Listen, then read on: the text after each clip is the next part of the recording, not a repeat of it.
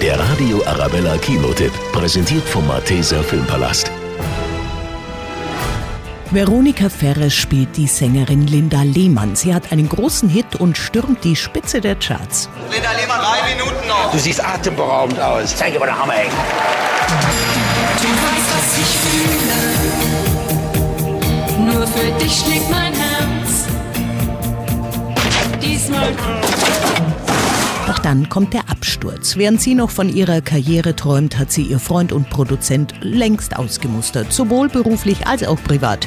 Genial gespielt von Heiner Lauterbach. Du bist mindestens fünf Kilo zu fett. Und 20 Jahre zu alt. Deine Zeit ist vorbei, Schatz. Was nun? Linda lässt sich nicht unterkriegen und fängt wegen finanzieller Probleme an zu putzen. So bekommt sie einen intimen Einblick in die deutschen Schlafzimmer. Allerdings ist die verwöhnte Linda als Putzfrau gänzlich ungeeignet. Veronika Ferres in einer Komödie. Das ist neu und sehenswert.